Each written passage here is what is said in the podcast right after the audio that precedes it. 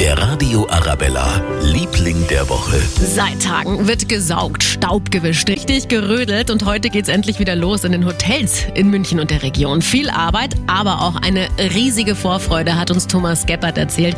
Er ist der Landesgeschäftsführer des Hotel- und Gaststättenverbandes bei uns in Bayern. Wir haben lange darauf gewartet und wir hoffen auch, dass es jetzt auf jeden Fall so bleibt, dass es keine weitere Welle gibt, sondern dass wir jetzt durch sind aus dieser doch schlimmsten Krise, die wir seit dem Zweiten Weltkrieg haben.